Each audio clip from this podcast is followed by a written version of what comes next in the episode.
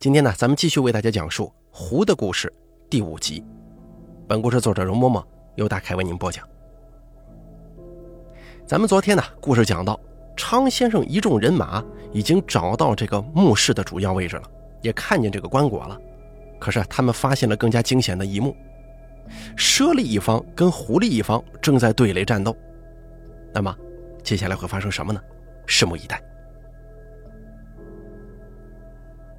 正在昌先生他们望着高悬墓顶的那口石棺出神之际，舍利们终于注意到他们这群闯入墓室的不速之客了。当即，随着一连串激烈的猫叫声，十几只猞猁从墓室两边的石壁上纷纷跃下，朝着昌先生他们就冲了过来。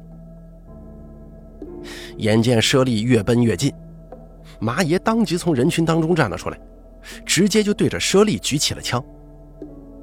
这猞猁啊，果然是认得枪的。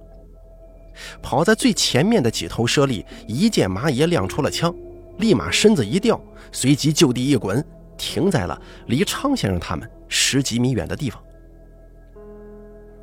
而紧随其后的那些猞猁也都停下了各自的脚步，一个个压低了自己的身子，望着昌先生一群人，不住的低声嘶吼。马爷举着自己手里的枪。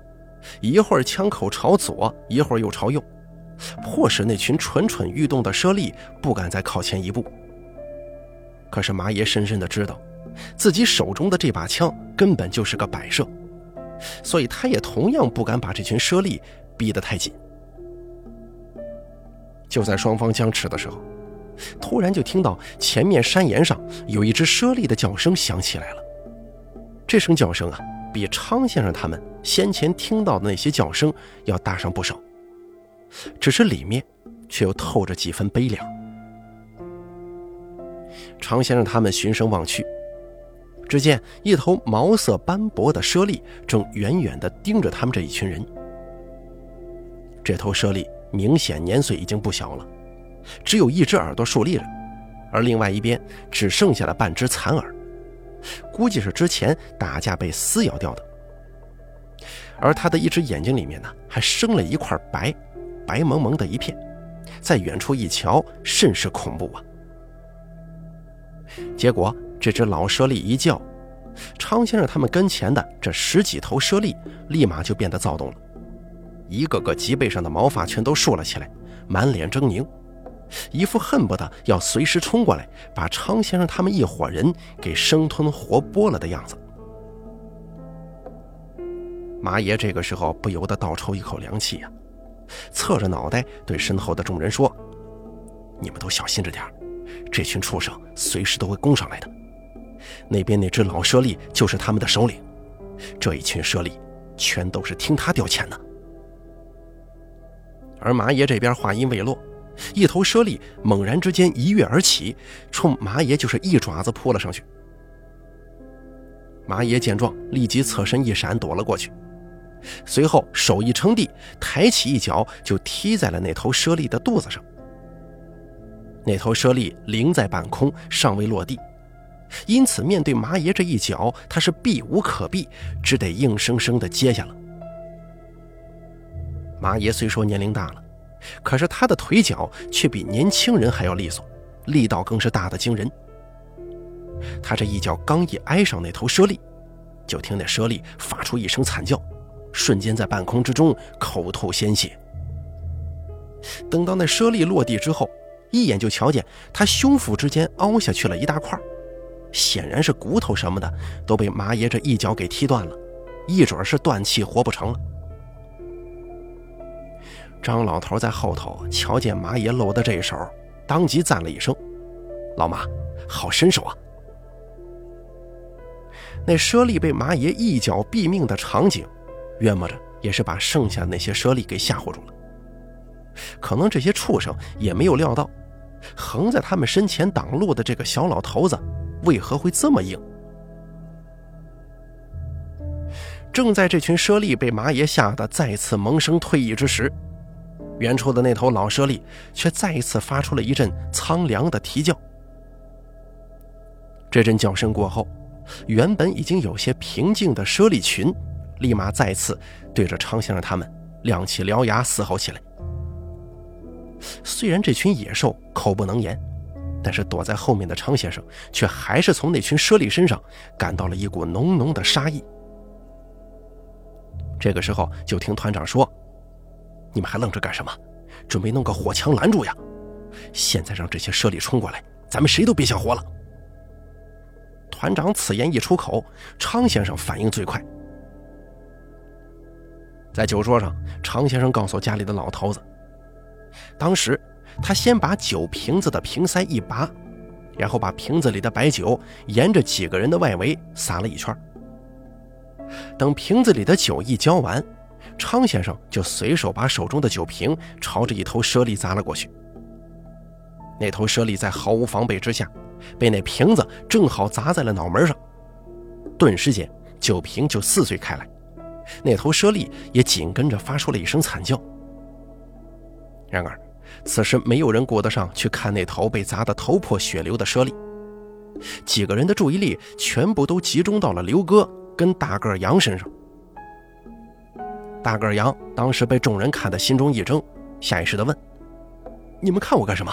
我又不是猞猁。”张老头随即骂道：“你以为你长得俊呢？我们都稀罕看你呀！你愣着干什么？赶快点火呀！”被张老头这么一骂。大个羊反应过来了，就见大个羊抡圆了膀子，奋力一丢，就把手中的火把甩到了刚才昌先生倒酒的地方。而就在与此同时，几头猞猁终于按耐不住，起身一跃，朝着一群人扑上前来。可是这几头猞猁前扑之际，恰好刘哥的火把落地，顿时间一道几尺高的火苗就在他们跟前窜了起来。这几头猞猁冷不丁的被这骤起的烈火一下，哪里还顾得上昌先生他们呢？全都四散逃去。打头的那只猞猁还因为躲闪不及，身上也带了火，哀叫着在地上打了许久的滚儿，才弄熄了火苗。霎时间，古墓之中满是一股皮肉烧焦的臭味那群猞猁也都纷纷后退，不敢再与昌先生他们正面交锋了。这白酒燃起的火苗，说起来也没有很大，怎奈这野物怕火是他们的天性，哪怕是立在眼前的只是一条窄窄的火线，他们也都是不敢越雷池半步的。而石棺上那被困的狐狸，见状也跟着鼓噪起来，仿佛是在给昌先生他们加油鼓劲儿，看着就像这群人是专门为搭救自己而来的救兵一般。可是昌先生他们此时心中十分清楚啊，这条矮矮的火墙并不能护住他们多久。就算舍利不冒险冲过来，这酒也总有烧完的时候吧。那么到那个时候，众人又能拿什么来抵挡这群凶残成性的舍利呢？见到自己的徒子徒孙们接二连三的被昌先生一伙人击退。山岩上的那头老猞猁显然也坐不住了。这个时候，就听那头老猞猁迎天长啸一声，随即他就带着身边的四五只壮年猞猁，从对面山岩上狂奔下来了。马爷见状，低声说了一句：“大家都小心点儿硬茬子来了。”常先生这个时候，自己的酒瓶子已经扔出去了，两手空空。连个防身的木棒都没有。他一见那只老猞猁气势汹汹地冲过来，顿时心中就紧张了起来。还没等那老猞猁靠近，常先生的手心就已经全是汗水了。眼见那老猞猁越来越近，马爷突然低声对张老头说：“老东西，你还能动吗？没被这群畜生给吓傻了吧？”张老头当即骂道。哼我看你是自己要吓尿裤子了吧？老子死都不怕，会怕几只畜生吗？麻爷闻言哈哈大笑，说道：“那就好。我也好些年没见到张爷你的飞刀绝技了，希望这么多年过去了，你的手艺还没落下。今天，给咱们露一手吧。”张老头一听麻爷的话，立马就明白了：“你的意思是，让我用飞刀扎死那头老猞猁吗？马爷狠狠地说：“没错，射人先射马，擒贼先擒王。猞猁这种东西，平日就是一盘散沙，三五成群，各自都有自己的领地，互不侵犯。今天这几十头猞猁居然凑到了一起，攻防有序，肯定是这头老猞猁把他们组织起来的。只要咱们能杀死这头老猞猁，剩下的猞猁也没什么好怕的。要论单打独斗，他们可不是咱们的对手。”这个时候，那头老猞猁已经来到了火墙的外围。只见他先是来回徘徊，绕了几个圈子，随便试探着往火墙的近处靠了过去。瞧那模样，他似乎是想从这一圈火墙当中找出最薄弱的地方，然后再从当中冲杀进来。张老头把自己的酒瓶递给了昌先生，随后掏出了三柄飞刀，捏在左手当中。昌先生接到酒瓶之后，又把酒都浇在了火墙上，顿时火墙的火势又高出去了一尺多。对面的那群猞猁，除了那只老猞猁之外，其余的见状，又是后退几步。常先生再次把空酒瓶丢出，但是这回已经吃过苦头的猞猁们却全都学乖了，一见瓶子飞来，全都四散躲开。酒瓶落在地上之后碎裂开来，常先生见到了，不由在心中叫了一声可惜呀。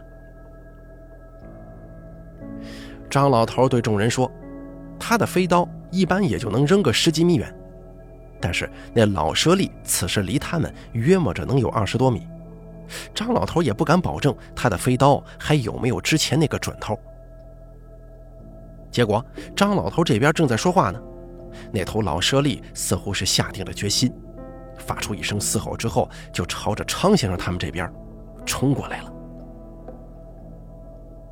昌先生一看，那猞猁一副凶神恶煞的模样，甚是吓人，下意识的就朝众人身后躲了几步。而张老头这个时候不由得哈哈一笑：“哼，正愁你离太远，扔刀子扎不准你呢，你倒是自己送上门来了。”说着话，常先生就看见张老头右手一扬，一道寒光乍起，一条黑影就冲那老猞猁飞过去了。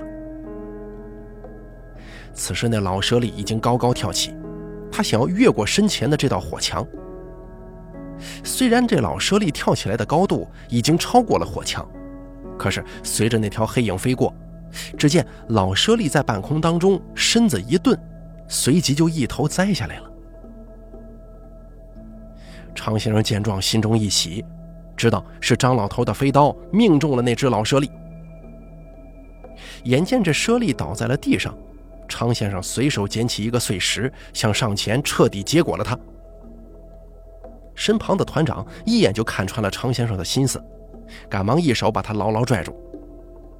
常先生回头说：“团长，您别拦着我，让我去把这鬼东西给砸死，咱们呢用不着再怕这群猞猁了。”团长闻言摇了摇头，低声说：“年轻人不要太急躁嘛。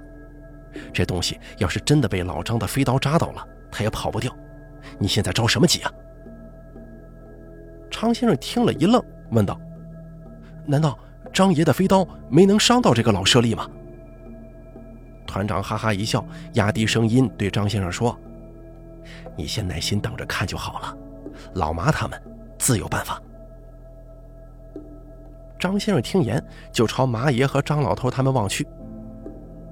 只见此时的那头老猞猁一动不动地躺在地上，在火墙的另一边，一众猞猁也是异常冷静，全都默不作声地盯着这边，仿佛什么事情都没发生。瞧着那群猞猁的古怪举动，就连昌先生也察觉到了有些不对。马爷跟昌先生又怎么会没有发觉呢？于是马爷随手从地上操起几块碎石，朝地上的老猞猁就砸了过去。哪知道这几块石头砸中那老猞猁之后，他并没有半点反应，好像真死了一般。马爷见状，冷冷一笑，说道：“哼，老寿四妖啊，你还敢跟我耍这种心眼儿？你就继续躺在地上给我装死吧，我看你能装到什么时候。”说着话，马爷又从地上捡起一块带着尖角的石块，手腕一甩，把那石块给甩了出去。只见那石块从马爷手上一离开，就打着旋冲着老舍利直奔而去了。眨眼间，那石块就已经飞到了老舍利的眼前。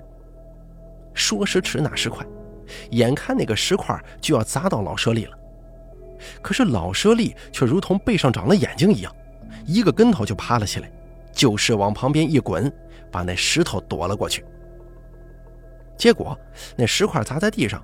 发出“嗤”的一声响，当即就碎裂飞溅四周，就连墓室地上的地砖都被砸出了一个大窟窿来。这要不是刚才那老舍利躲得及时，只怕此时，他已经被麻爷这一石头给砸死了。昌先生一看，这老舍利果然是在装死。虽然自己这边早有察觉，但他还是在心里凉了一下。要是刚才自己真若那般冒失的闯过去，只怕现在倒在地上去见阎王爷的，就是自己了。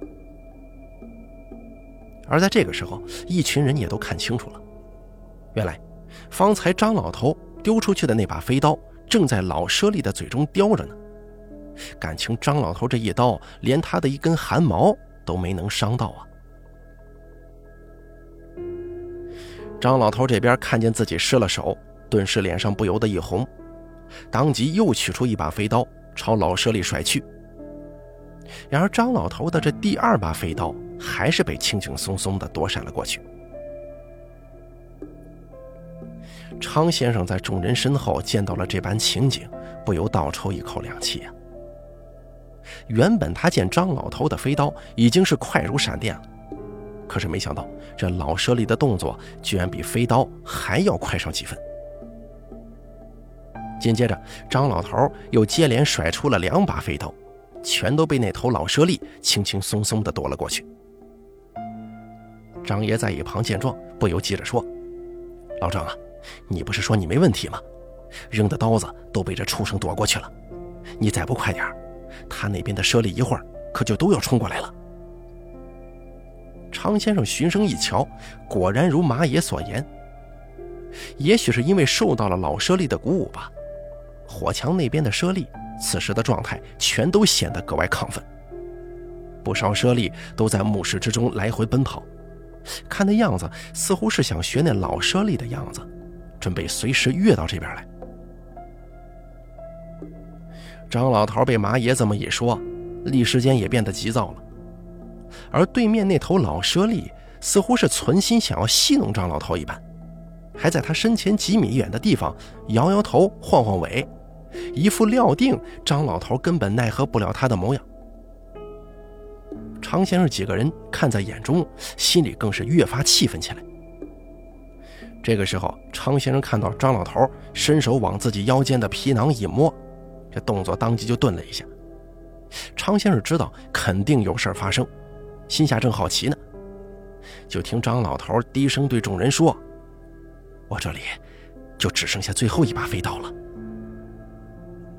张先生话音刚落，大个杨那边就惊奇地说：“老张啊，平时看你吃吃喝喝的也不缺钱呢，怎么就不舍得花钱多置办几把飞刀呢？”张老头闻言说：“老子的飞刀是在台上给人表演的，又不是专门练来杀舍利的。表演的时候五把刀足够用了，谁能料到还会有这么一天呢？”团长在一旁说：“行了，都别吵吵了。”老张啊，这最后一刀，你有多少把握？张老头摇了摇头说：“我是没有一点把握了。只要是个人，我肯定不会失手的。可是这舍利体型太小，速度又快，我的飞刀怕是挨不到他呀。”刘哥这个时候在众人身后插话道：“要不咱们一起冲上去？这头老舍利不过就是一只稍微大一点的猫嘛，咱们这么多人还怕斗不过他？”马爷闻言，赶忙劝阻：“不行，咱们要是一起上了，那边其余的舍利受到刺激，肯定也会全部冲过来。现在他们之所以还没过来，就是因为这头老猞猁为了立威，想独自同我们周旋，没有对他们下达命令。要是这群猞猁全都冲过来了，咱们可是没有半点胜算的。几个人正说着话，就看到对面的那头老猞猁用后腿一扒，把地上的那几把飞刀全都甩到了火墙的另一边。张老头见状，不由低声骂了一句，说：“这个老畜生还真是心思深，居然还防着飞刀再落回张老头手上。看样子他铁定也是知道这飞刀的厉害。”这个时候，团长突然走上前，在张老头的耳边低语了几句。张老头闻言一怔，望了望团长，出言问道：“这这能行吗？这可是咱们最后一把刀了。”也是最后一次机会了。团长闻言冷冷一笑，说道：“大不了咱们就用这满地的石块跟这群畜生拼了。你可别跟我说你怕了。现在你要是走回头路，再从盗洞钻出去，还是来得及的。团长，你把我当什么人了？当年要不是你收留我，我说不定早饿死了。行，一切都听你的，咱这条命，就算交给你了。”说着话，张老头再次举起了手中的飞刀，瞄向了身前十来米远的那头老猞猁。然而这一回啊，张老头却半天都没出手，只是一边站在那儿盯着老猞猁，手上一动不动。虽然那老猞猁口不能言，可是张老头的这番反应，昌先生他们看着觉得奇怪。但瞧着老猞猁那神色，估计他也是同样对张老头此时的打算有些琢磨不透。就在这个时候，张老头身旁的团长却动了。只见团长身影一晃，就朝那只老猞猁狂奔过去。团长的这一举动，当即就把昌先生他们给吓了一跳。虽说猞猁这大小啊，也就跟一只土狗差不许多，可是那猞猁张牙舞爪。速度又快的惊人，只怕寻常人压根就不会是他的对手。可是团长跑了几步，却突然换了一个方向，朝着一侧跑了过去。又跑了几步，他却又折了回来。大家看到团长的举动，当时也全都明白了。原来团长根本就没想冲过去跟那头老猞猁搏命。可是他此时满目是乱跑，又是为了什么？就在这个时候，团长突然在张老头与老猞猁正中间停了下来，身形一矮，随即就高跳而起。还没等昌先生他们反应过来，团长就上手一扬，把一个物件朝那老猞猁丢了过去。常先生定睛一看，赫然发现，原来团长扔出去的那个东西，是他自己身上带着的那个酒瓶。只是啊，这个酒瓶里的酒还没倒完。足足剩下大半瓶，所以团长这一瓶子甩出去，速度上根本快不了，准头也差许多。常先生用眼睛一扫，发现团长这一瓶子扔的实在是太用力了，直接就会从老舍利的头顶飞过。正在常先生心中暗叹可惜的时候，蹦起来扔酒瓶的团长已经落回到了地上。可是团长。这脚才刚一沾地，就立马身子朝前一扑，整个人俯身卧在了地上。而就在这个时候，团长身后的张老头手中的刀也贴着团长的后脑勺飞出去了。常先生直到这个时候才明白过来，团长与张老头的打算。原来呀，团长这些只是为了吸引老舍利的注意，加上他又遮住了老舍利的视线。等到那老猞猁发现情况不对的时候，那飞刀已经飞到一半的路程了。想来那老猞猁这回应该是反应不及了。可是万万没想到，张老头这一刀虽说来的突然，可是那老猞猁却并没有丝毫慌张。只见他学着团长的样子，四肢一张，整个身子也顺势附在地上。那飞刀却差不多离地能有半米高。眼看着是要再次被那老舍利给避开，怎料就在这千钧一发之际，团长之前抛过来的酒瓶却落了下来。原本之前团长扔瓶子的时候啊，手上用了巧劲儿，使得这个瓶子先直飞，随后又沿着抛物线的轨迹落下。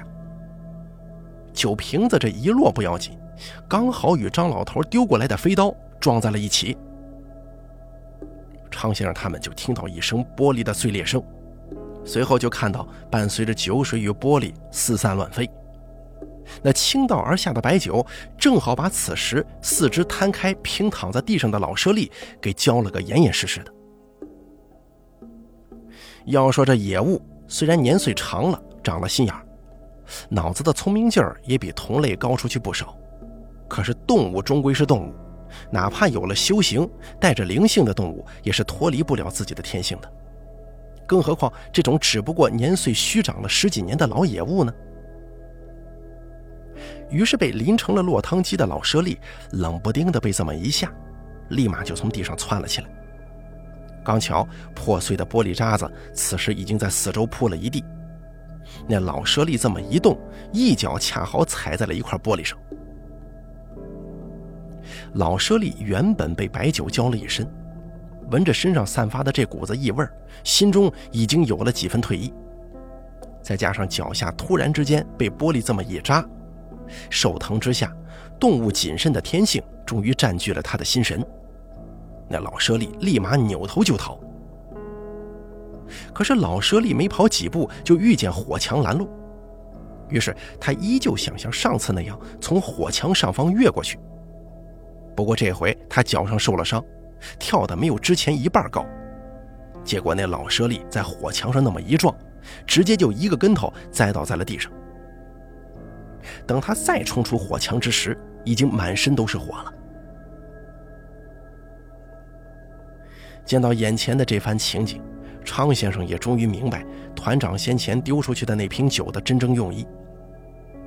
一旁的大个杨也在放声叫道：“团长，老张，真有你们的！原来你们留的后手是在这儿等着那个老畜生呢。我看这火呀，烧不死他。”此时，只见那头老舍利带着浑身的火苗在古墓当中四处乱窜，他的那群徒子徒孙也有不少冲上前来，想要帮着这头老舍利扑灭身上的火。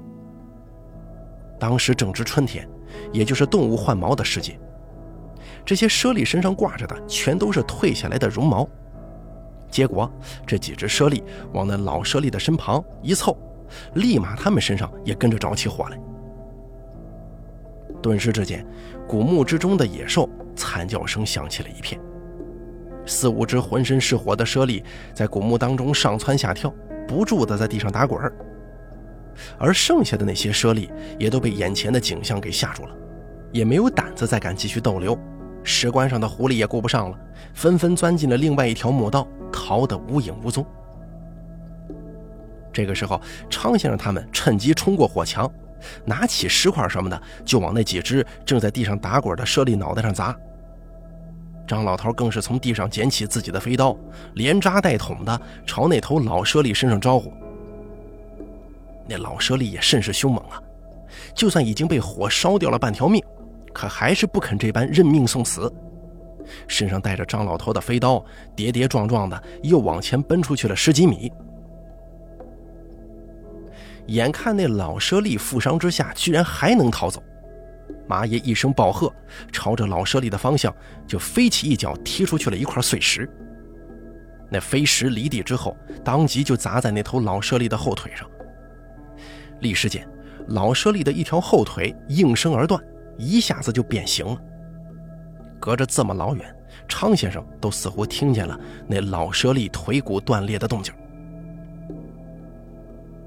挨了麻爷的这一击飞石，那舍利挣扎了几次，终于又站了起来，一瘸一拐的朝着墓道那边爬去。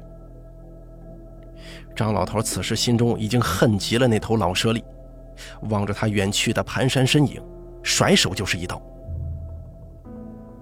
之前的飞刀，老舍利仗着自己身法迅捷，接二连三的给躲闪过去。可是这一回，那浑身带伤的老舍利却没有了前面的好运。这飞刀破风而来，老舍利的头还没来得及回，张老头的这击飞刀就直接插进了他的后脖子。接着就见他身上颤了两下，随后脑袋一垂，老舍利就一声没吭的倒地死了。等众人把地上的这些舍利一个接一个的接过了之后，大家这才松了口气。昌先生紧绷的神经霎时间也是一松，随即他一屁股坐在了地上，大口大口的喘起了粗气。这个时候，昌先生闻着满墓室里弥漫着那股子皮肉烧焦的焦臭味儿，再一瞧遍地尸体的血腥场面，昌先生顿时觉得胃里一阵翻腾，一时没忍住，奔到一块石头后面就开始吐了。昌先生这边正吐着。麻爷他们那边却望着悬在半空的那口石棺，开始议论了。就听麻爷恨恨地说：“我当那只狐狸拐带咱们到这儿来是干嘛呢？感情啊，咱们被这群狐狸当枪使了。石棺上这几只狐狸应该是一个窝里的，他们也不知道是为什么被这群猞猁给围堵起来，打也打不过，逃又逃不掉。结果没办法，那侥幸没被堵在古墓里的狐狸。”就只得出去寻救兵了，所以才会拐带小翠，把咱们这么一大群人给引到这儿来了。常先生这个时候好不容易吐完了，回来之后正好听到麻爷这番话，于是他就不解地问：“可是小翠在哪儿啊？这墓里头咱们也没找到他呀。”马爷闻言也没回话，用手一指半空中的石棺，说道：“不用担心。”到时候这群狐狸会带咱们找到小翠的。刘哥在一旁赞叹了一声：“刚才光顾着跟猞猁打去了，都没留意这古墓。我看电视上古代人的棺材都是放在地上的，这墓里的棺材怎么被吊起来了呢？”麻爷闻言说：“这叫铁锁悬棺，是以前金国贵族的一种墓葬方式。”麻爷告诉众人说：“当年宋金两国连年征战，虽然战场上大家打得你死我活，但是金人需要宋朝的绸缎瓷器，宋人需要金国的皮毛牛羊，所以两国民间呢多有通商，并没有受到战争的影响。而且金国对于宋朝的文化也多有倾慕，两国的文化交流更是频繁。读四书五经的金人。”一点也不比当时的宋人少，而至于其他方面嘛，金人也没有少涉猎了。修道之风就是这个时候在金国流行起来的。可是自古以来，修道都是有钱人家的事儿，不管是习练内丹还是炼化外丹，你如果没有一个殷实的家底儿，别想能学好。所以在金国修道的那些人也多为贵族富商。平头老百姓很少有入道门的。世人修习道术，无非就是为了死后升仙。因此呢，这些修道的金人就想出了一个铁锁悬棺的墓葬方式。因为在道家看来，棺木悬空有利于吸收灵气，棺中的亡者更容易升仙。尽管这种铁锁悬棺的墓葬方式，后来宋人当中也有不少模仿者。不过大多还是为金人所用。马爷说：“虽然这座古墓已经被盗过了，值钱的东西已经被席卷一空，可是瞧这墓室的规模，想来墓主人应该也是当年金国的一个贵族。这贵族修道，除了想死后升仙之外，也别无他途了。不过呢，也得亏这古墓里头是铁锁玄关，那几只狐狸才能保住性命。”这如果是安置在地面上的那种寻常棺木，这几只狐狸啊，估计早就已经被那群猞猁给生吞活剥了。刘哥跟大个羊一听这里的古墓已经被盗干净了，顿时失望之情就写在了脸上。团长瞧见二人的神色，立马就明白了他们心中所想。就听团长对两个人说：“行了，别瞎琢磨了。”就算这墓里还有东西，咱们也不能拿。别怪我事先没告诉你们，这些东西要是拿了，那可是要坐牢的。刘哥与大个羊听了团长之言，当即尴尬一笑，连说自己没动这种歪心思。而一旁的张老头这个时候望着石棺上的狐狸，扭头对麻爷说：“咱们现在拿这些东西该怎么办呢？他们不下来，咱们也上不去啊。”麻爷闻言沉声回道：“我刚才已经看过这两边的山岩了，这古墓应该之前是一个天然的溶洞，后来才被改成大墓的，不然就这石洞，恐怕人力是挖不出来的。”可是这四周的石崖，猞猁、狐狸能够爬得上去，咱们可不行。我们得想个法子，让这些狐狸自己下来才可以啊。说话间，团长走到两个人身旁，低声说：“这个古墓啊，我觉得应该还有别的出口。刚才咱们进来的卡伦那边的盗洞是被堵住的，出去寻咱们的那只狐狸，肯定是从别处跑出去的。”马爷闻言点了点头，说：“像这种大墓啊，都不知道被盗过多少回了，这里肯定不止那一个盗洞。刚才那群猞猁怎么急冲冲的往那边的墓地跑，估计那边墓室里还有其他的出口。”团长跟麻爷他们凑在一起商量着，现今他们是守着石棺上的这群狐狸，还是去那边的墓室看看情况呢？不然他们就得兵分两路。一边一半人，可是那样的话，万一再出现什么麻烦，互相照应不过来。而马野此时也显得有些忧心忡忡，他对众人说：“虽然那个带头的老猞猁已经死了，可是难保这群猞猁里头不会再生出一个新头领来。如果那样的话，这些猞猁是否会卷土重来，也未可知。可是他们自己这边，别说白酒已经没有了。”就连张老头的飞刀也只找回来四把。这种情景之下，要是再被猞猁纠缠上，估计他们这群人今天都得悉数交代在这儿了。一群人这边正说着话呢，突然就听到从刚才猞猁逃走的那个墓道里传来一阵异响。常先生闻声不由得紧张起来，心想啊，这说曹操，曹操就到了。该不会大家才刚念叨了几句，就把那群猞猁给招回来了吧？要是这样，这事儿也实在是太邪乎了。